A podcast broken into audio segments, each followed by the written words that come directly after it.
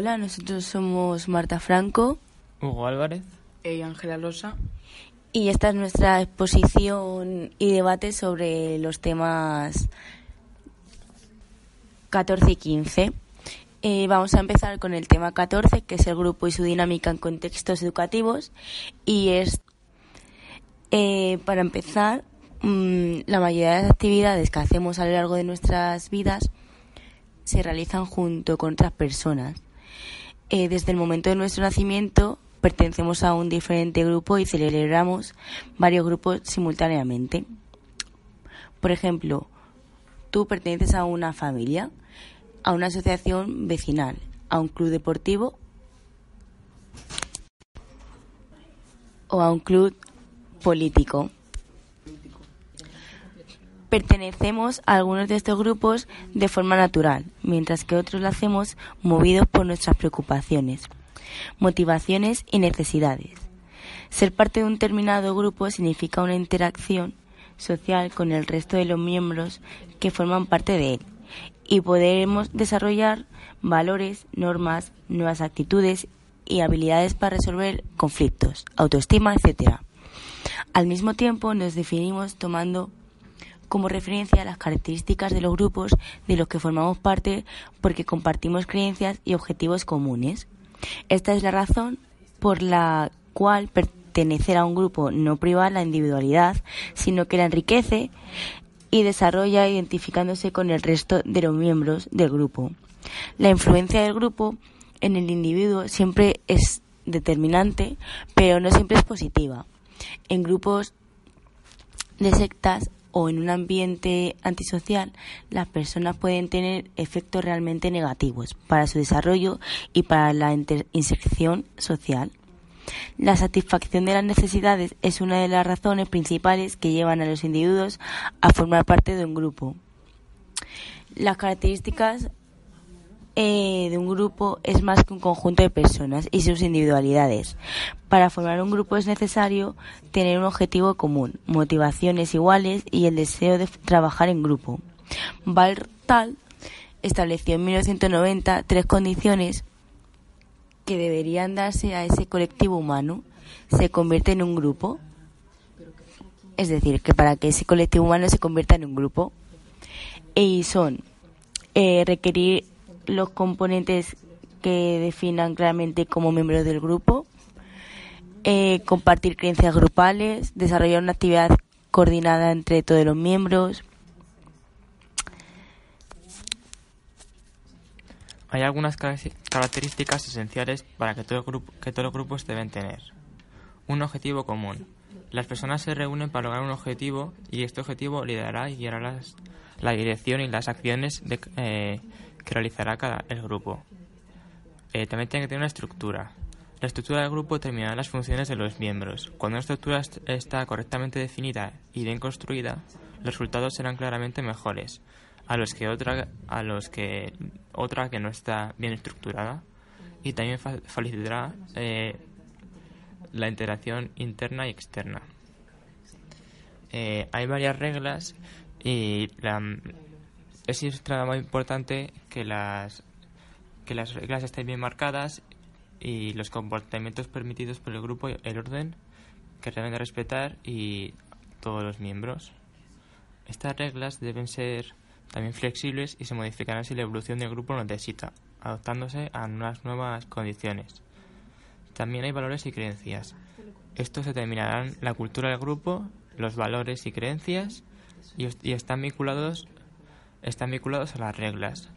Marcarán el funcionamiento de los individuos dentro de un grupo eh, y estos, estos valores y creencias surgen de la anticipación de las diferentes experiencias y también las actividades de cada miembro. Eh, las interacciones. Las interacciones de los miembros del grupo son el motor de la acción del grupo, por lo que se establece una red de relaciones emocionales y cuanto mejores sean estas interacciones, mejor será la, dinámica del grupo. También tiene que haber cohesión, que es esta tendencia a mantenerse unificado. Eh, la conexión depende del grado de participación y sentido de la responsabilidad. Otra característica importante es el clima, que se refiere al afecto del grupo. que determinará las relaciones entre los miembros y las acciones que llevarán a cabo. Eh, un, clima de cooperación aumenta la satisfacción de los miembros y del interés del individual y colectivo. La comunicación se refiere a comunicación interna e externa, que es, el intercambio de mensajes entre los miembros de un grupo y también con el exterior. De acuerdo con Sandstone, de Musler y Futrell, que esto lo determinaron en 1990, hay cuatro tipos de grupos. La aplicación eh, Implicación y grupos del Consejo. Su objetivo es mejorar la producción a través de participación de los miembros. También están los grupos de producción, que son las personas que trabajan juntas para producir un resultado determinado. Esto se caracteriza por la libertad eh, en la división de las tareas. Otro grupo son los grupos de desarrollo y proyecto. Estos son guiados con la intención de elaborar proyectos de investigación.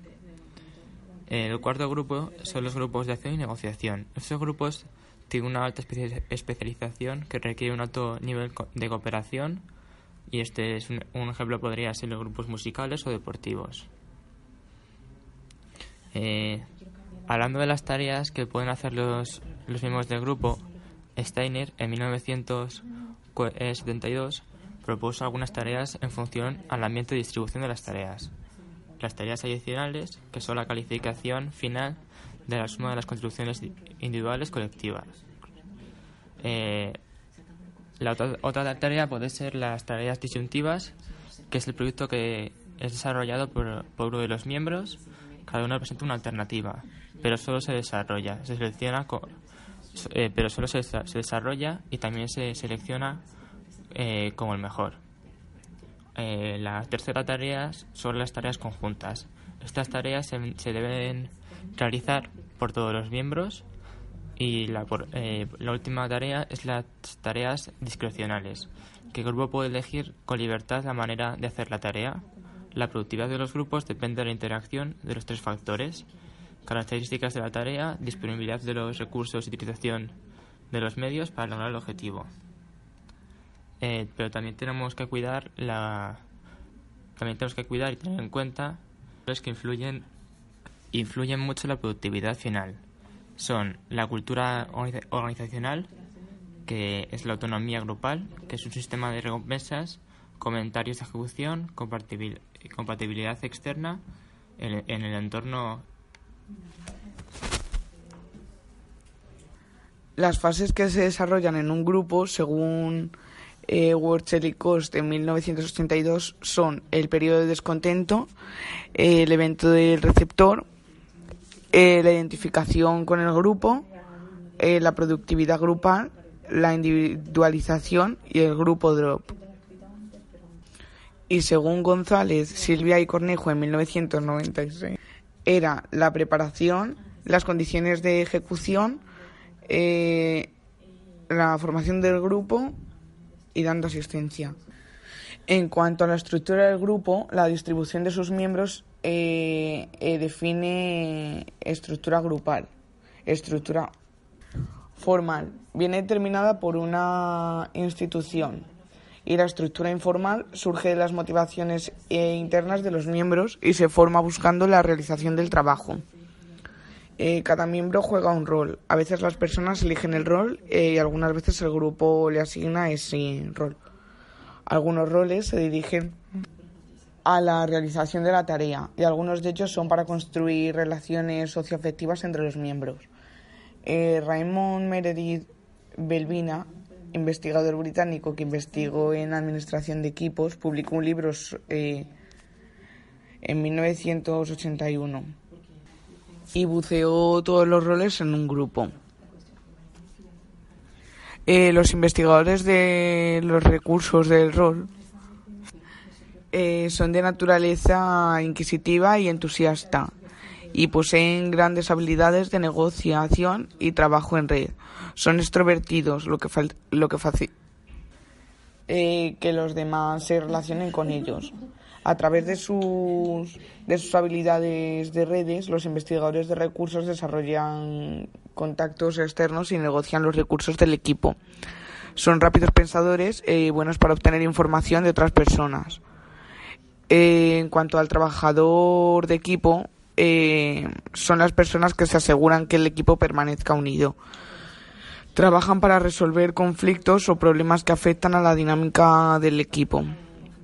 Mm, los trabajadores del equipo apoyan mucho a los otros miembros del equipo y por tanto son populares dentro del equipo. Se sabe que los trabajadores del equipo no se comprometen durante la toma de decisiones porque no quieren que se les considere parte del equipo. Es decir, ponen la cuestión del equipo por encima de, de sus capacidades de toma de decisiones. El rol de coordinador em, es considerado como un rol de equipo tradicional. Son maduros y confiados en la naturaleza y poseen una gran habilidad para escuchar. Ellos guían las actividades del equipo a lo que, lo que identifican como las obligaciones del equipo. Los coordinadores son buenos para delegar tareas, pero pueden ser manipuladores cuando se trata de dirigir eh, al grupo hacia lo que, lo que perciben como sus objetivos. Eh, hablando del panel de las plantas, las plantas son miembros innovadores del equipo. Ofrecen enfoques, ideas originales que ayudan al equipo a resolver problemas o superar desafíos. Las plantas son introvertidas en la naturaleza y poseen poca capacidad de comunicación. Las plantas prefieren trabajar solas, reaccionan bien para lavar, pero se ven muy afectados por las críticas negativas. Ahora vamos a hablar del rol del evaluador de los museos. Estos son los pensadores críticos en un equipo. Son de naturaleza seria y cautelosa. En lugar de apresurarse en la toma de decisiones, prefieren analizar críticamente la información antes de sacar conclusiones. Los evaluadores de los paneles carecen de la energía para motivar a otros miembros del equipo y se los considera lentos en la toma de decisiones. Rol del especialista. Los trabajadores con conocimiento experto en un área particular comprenden el rol de especialista.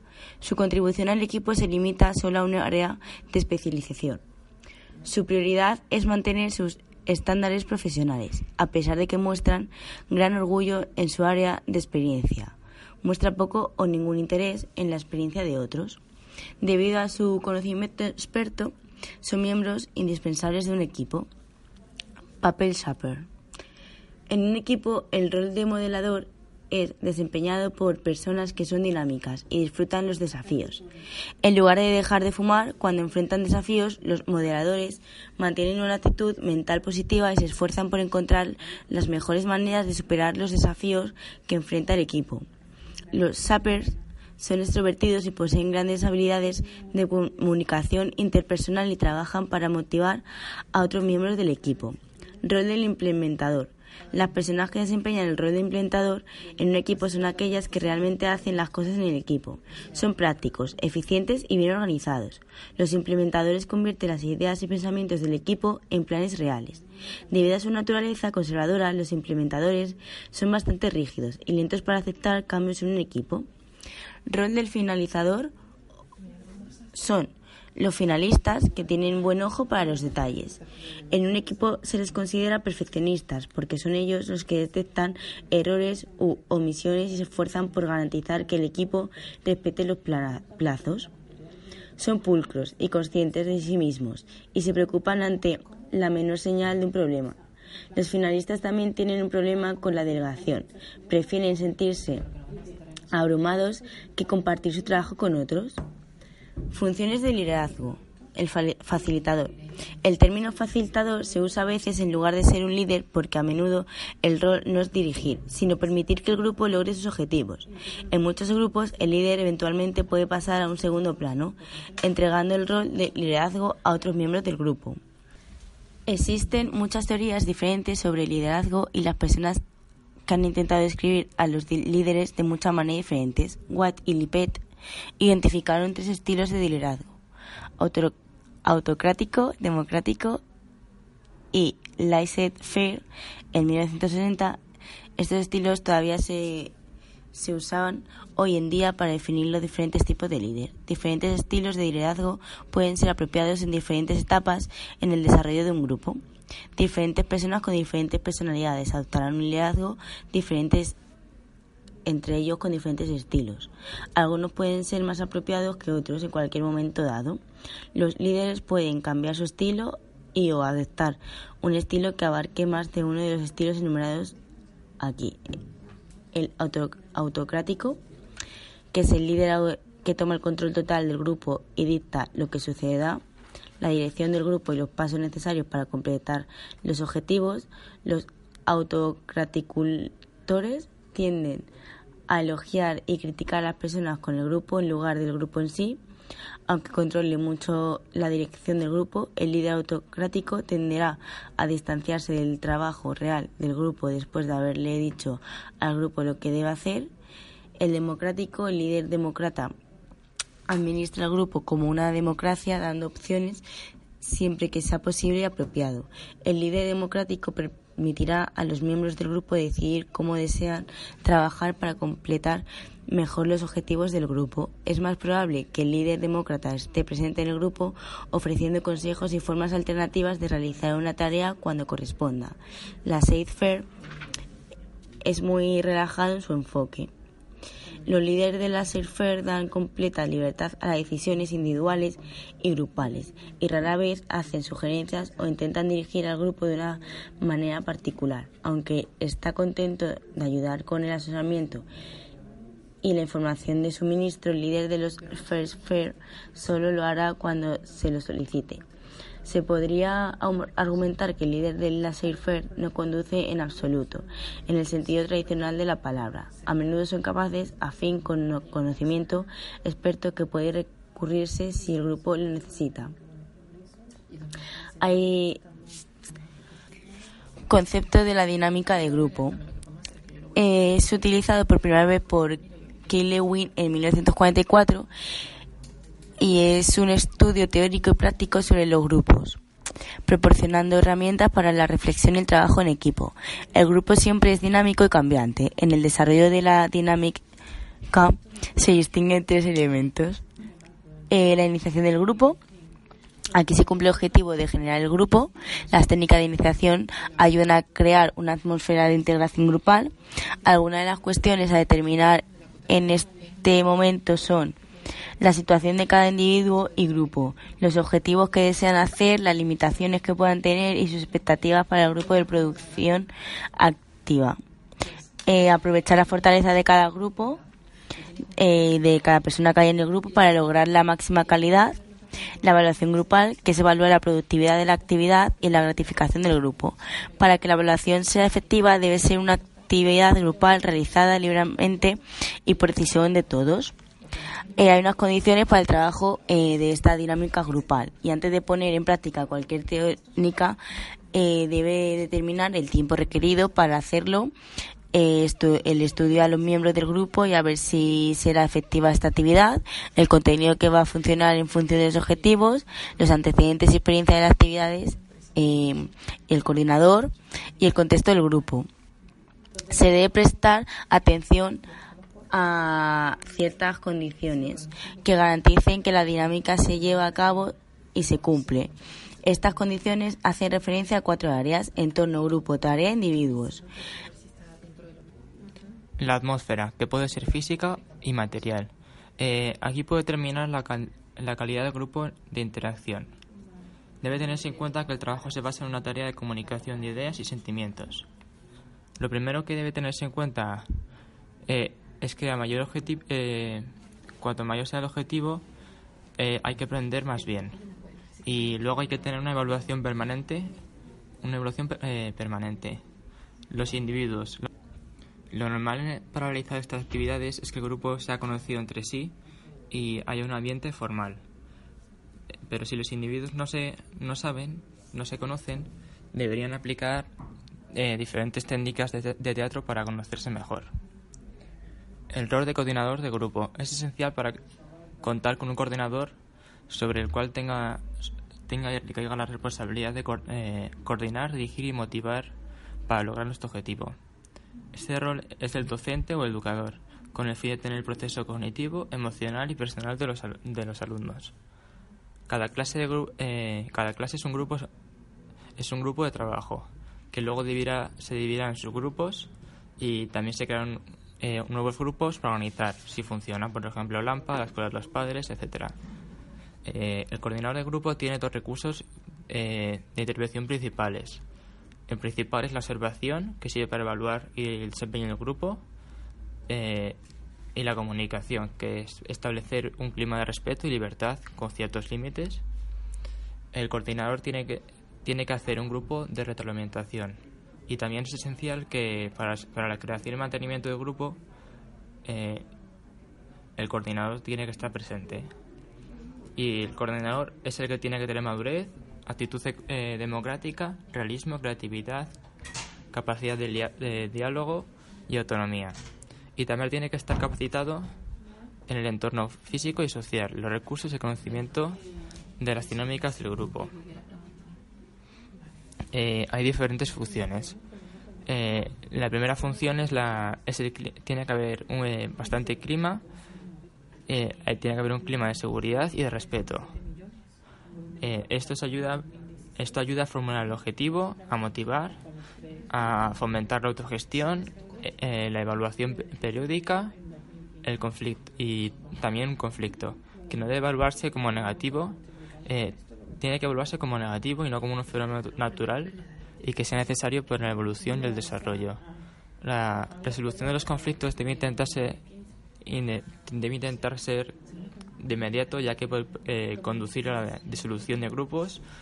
Eh, y los pasos a seguir son la delimitación de la causa del problema, la búsqueda de causas, las soluciones alternativas y, y las estrategias eh, grupales.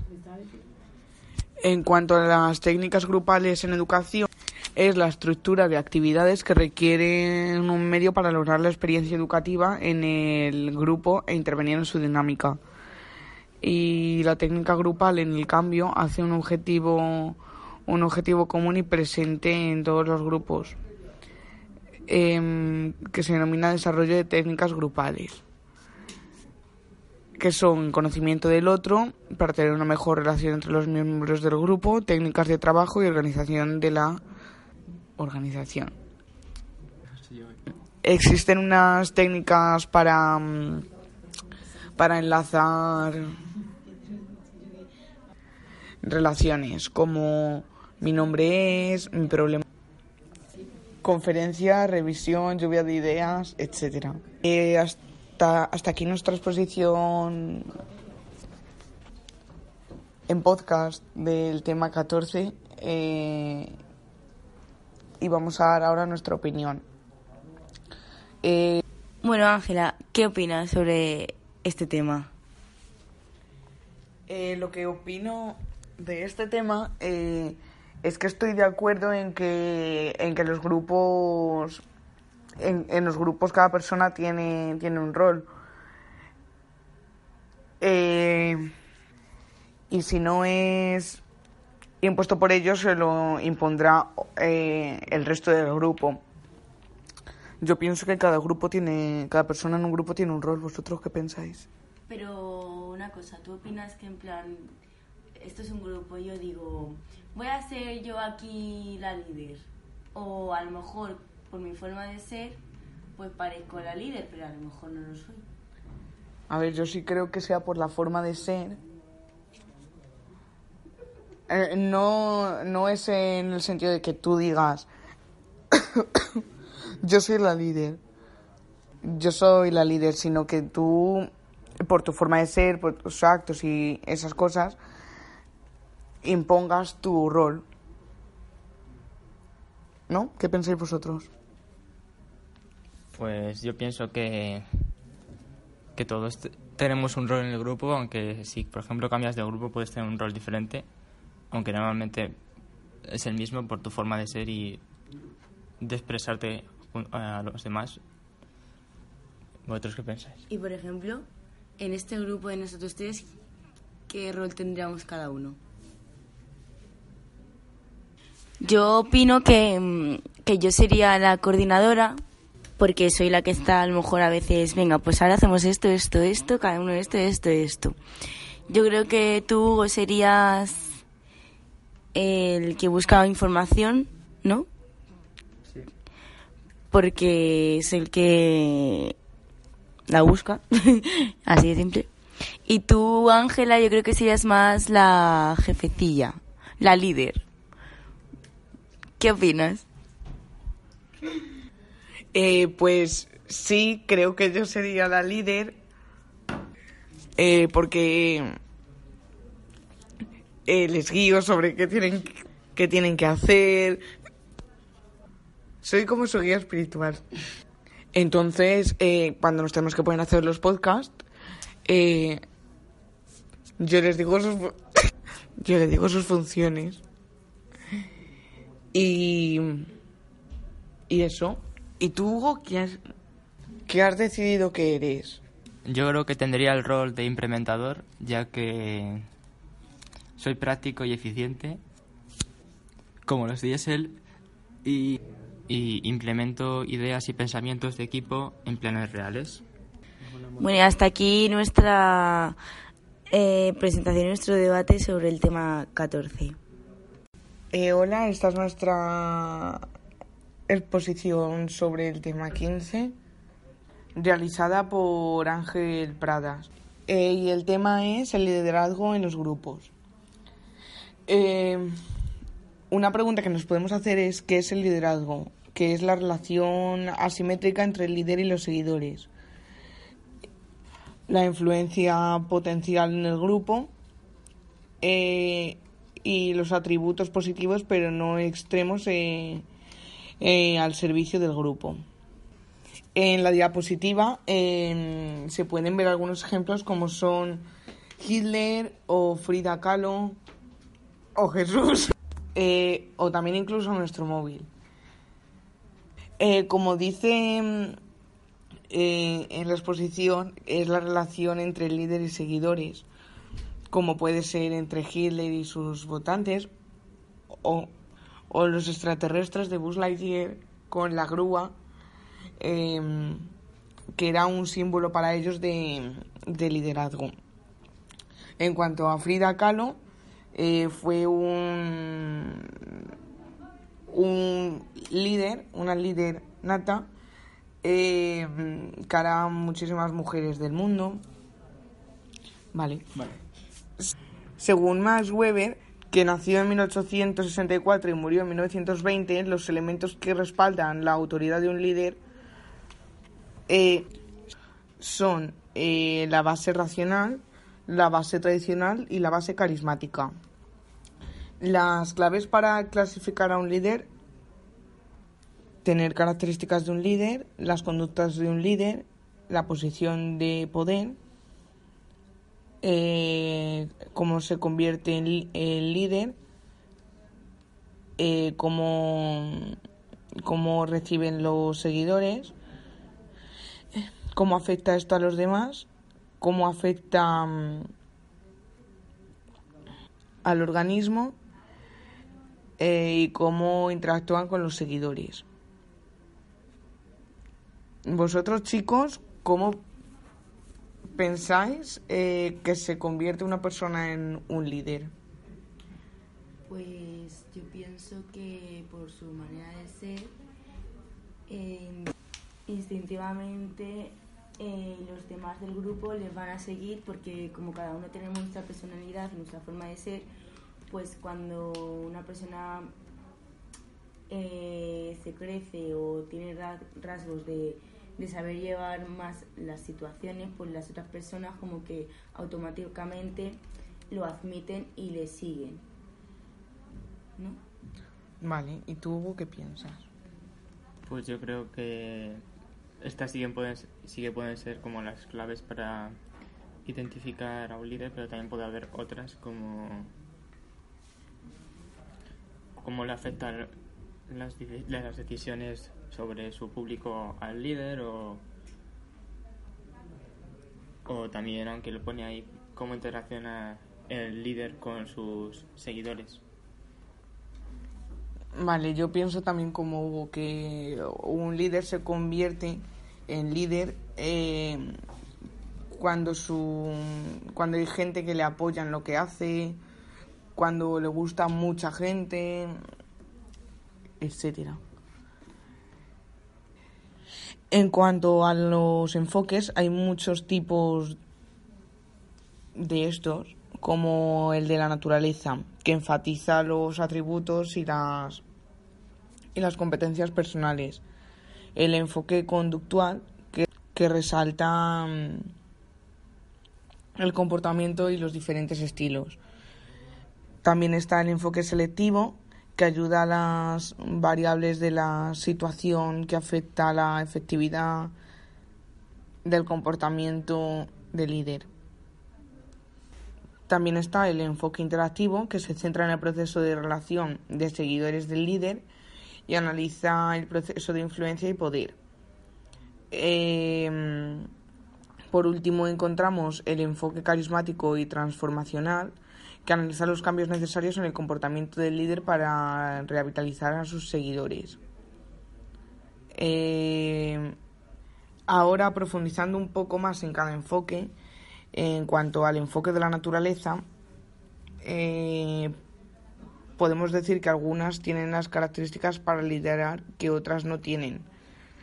Tienen rasgos físicos y psicológicos como el atractivo, la inteligencia, la salud psicológica y físicamente, eh, forma de ser.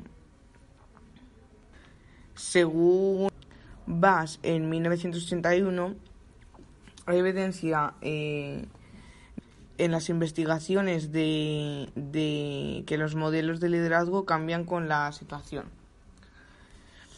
Eh, como por ejemplo, dentro de este tipo de enfoque podemos, podemos decir eh, los,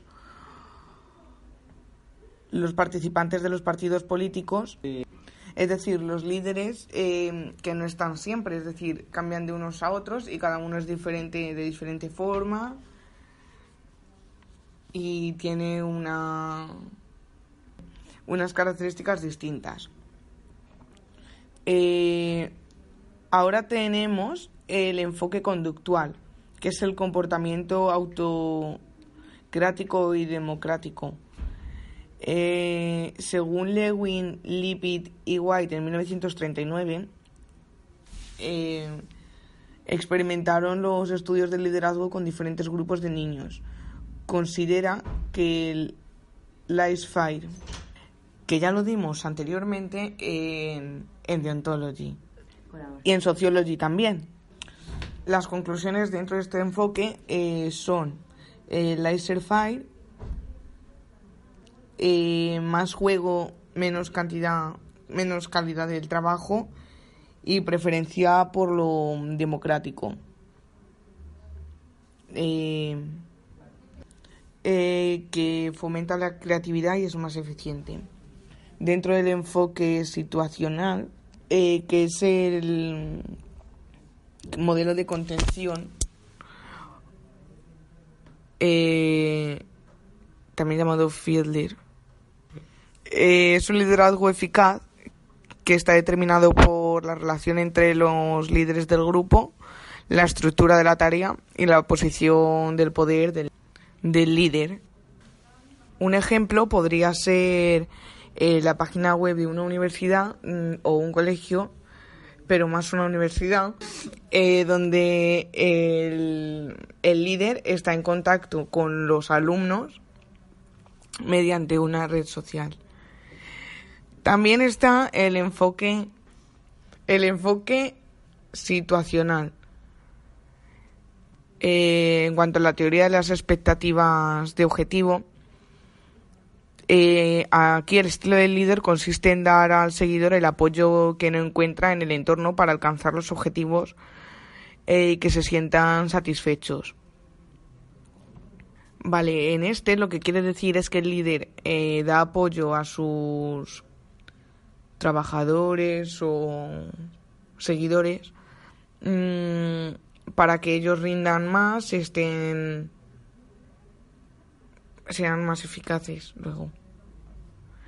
El el, también está el modelo de contingencia de Brom Yeton, que es una teoría del liderazgo situacional de la psicología industrial y organizativa transaccional desarrollada por Victor Brum en colaboración con Philip Yetton en 1973 y más tarde con Arthur Yago en 1968. La teoría de la situación eh, argumenta que, el mejor estilo de liderazgo depende de la situación. Este modelo, este sugiere eh, la selección de un estilo de liderazgo para la toma de decisiones grupales. Em, también está el enfoque mm, interactivo en cuanto a la aproximación transaccional, que es la influencia temporal, eh, es entendido como un papel no común, un estilo eh, de líder que influye en dirigir la estructura, definir las reglas de desarrollo de la realidad social, contribuye a la satisfacción del grupo. Eh, los seguidores influyen en, el estatus y legitiman el poder y el líder puede tener más libertad, además de feedback.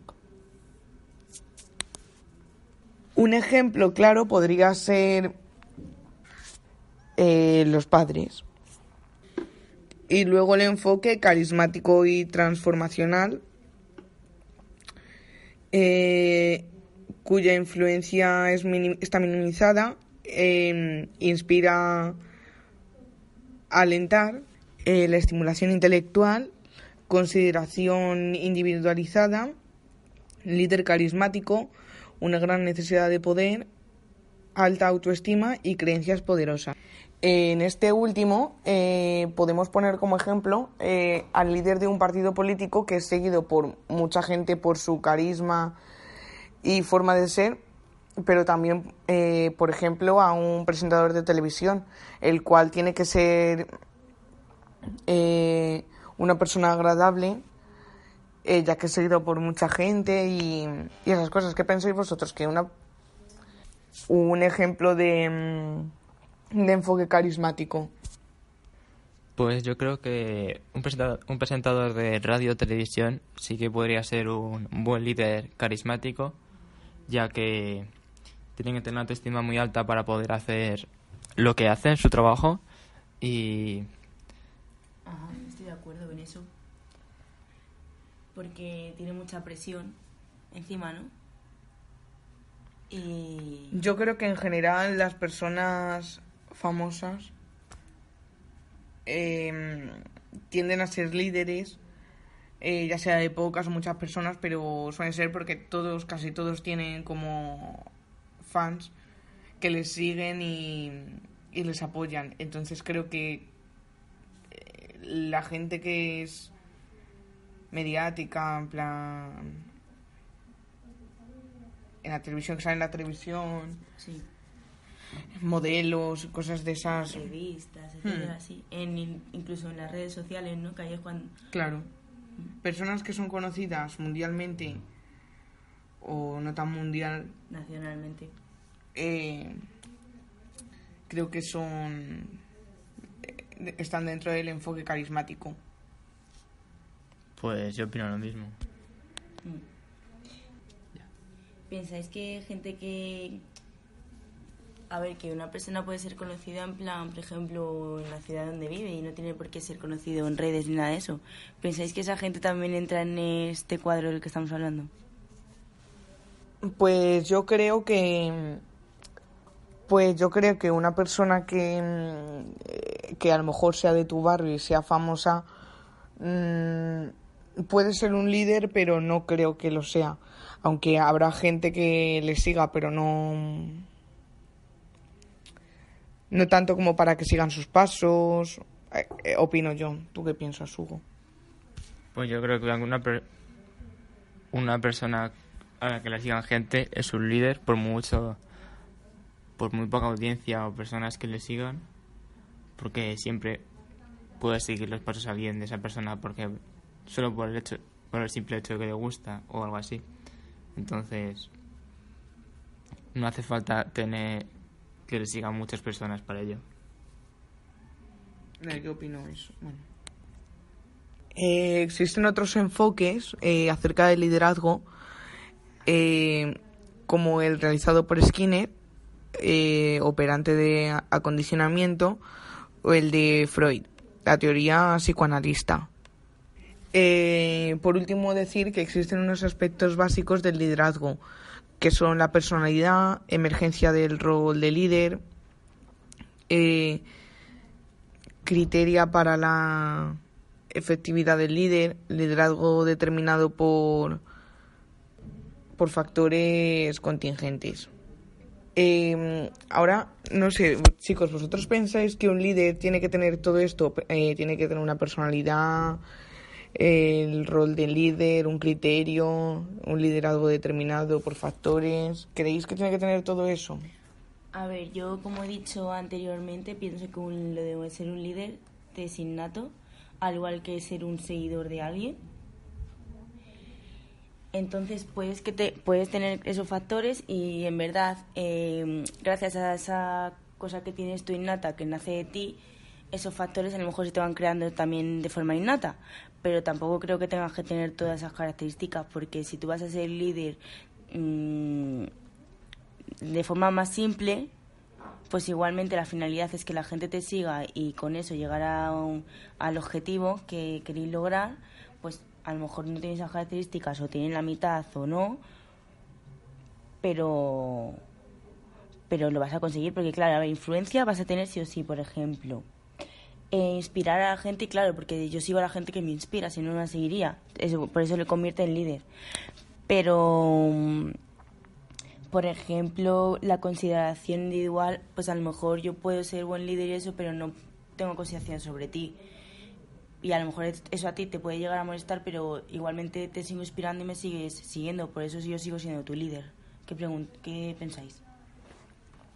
Pues yo creo que un líder no tiene que tenerlo todos los aspectos que hemos dicho, pero sí, sí debería tener bastantes, bueno, la mayoría, ya que si no, si no lo estuviesen, no sería un líder, aunque puede que tengan esas, esos aspectos y ellos no sean conscientes de que los tienen. Así que, no sé, ¿qué, vosotros, qué opináis vosotros de esto?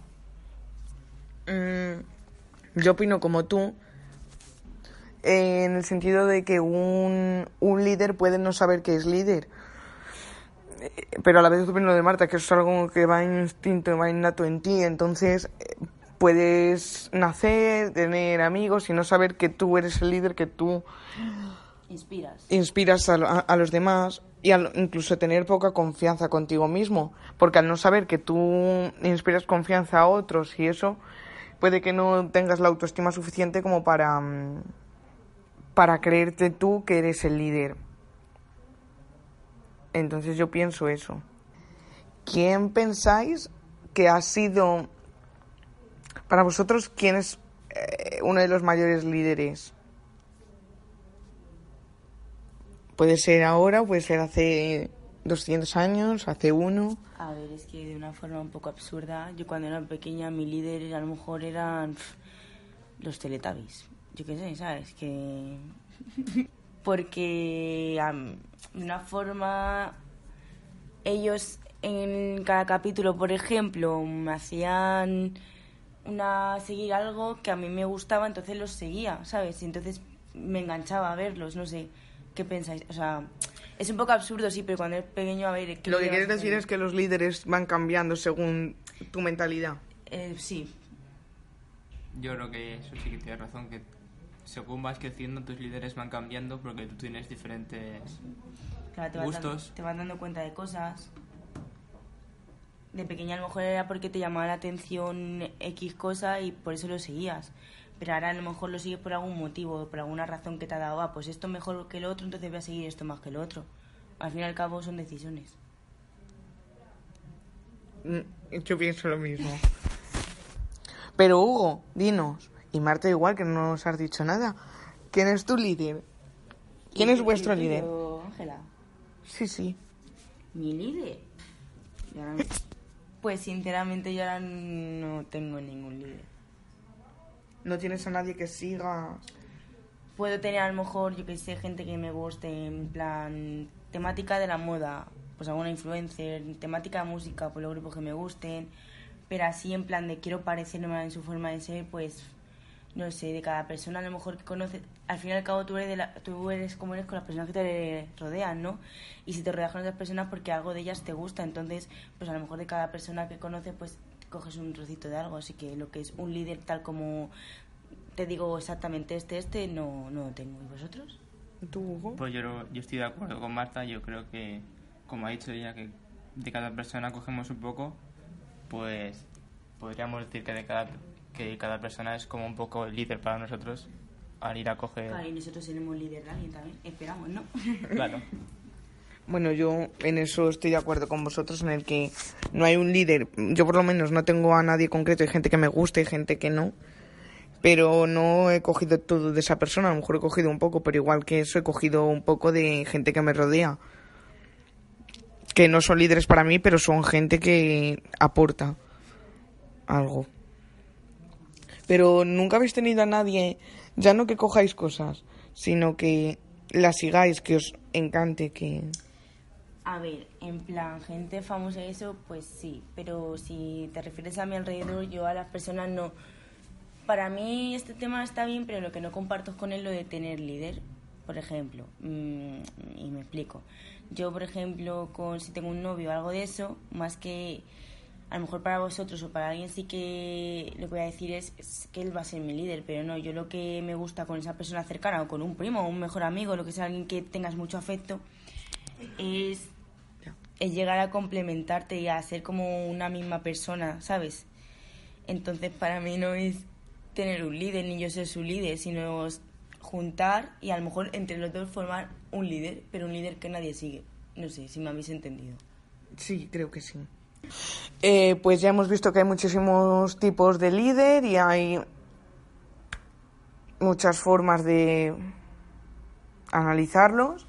Eh, y este ha sido nuestro debate eh, del, del tema 15.